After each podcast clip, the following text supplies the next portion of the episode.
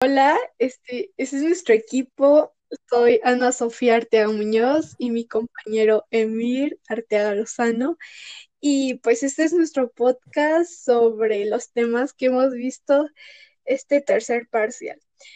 Pues primero quiero explicar qué es Excel.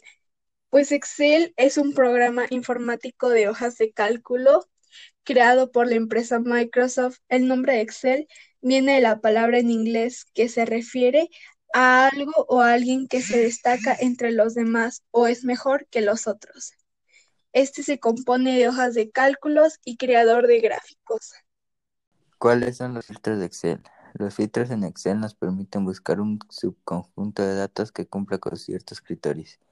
Generalmente todo comienza cuando tenemos un rango de celdas con información y queremos ver solamente aquellas filas que cumplen con ciertas condiciones.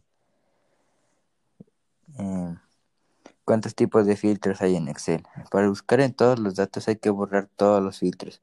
Con autofiltro puedes crear tres tipos de filtros por una lista de valores, por un formato o por criterios. Estos tipos de filtros se excluyen mutuamente para cada rango de celdas o tabla de columna. ¿Qué son los filtros de la hoja de cálculo? Los filtros pueden ser utilizados para reducir el número de datos en las hojas de cálculo y ocultar partes.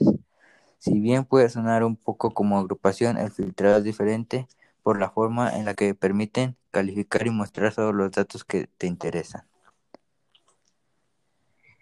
¿Cómo sacar el promedio de un grupo en Excel?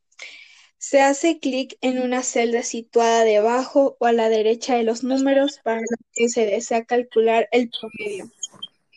La pestaña Inicio en el grupo Edición, haga clic en la flecha situada junto a Autosuma, haga clic en Promedio y a continuación presione Entrar. Bueno, esto sería todo por parte de nuestro equipo conformado por nosotros. Eh, muchas gracias por su atención, profesor.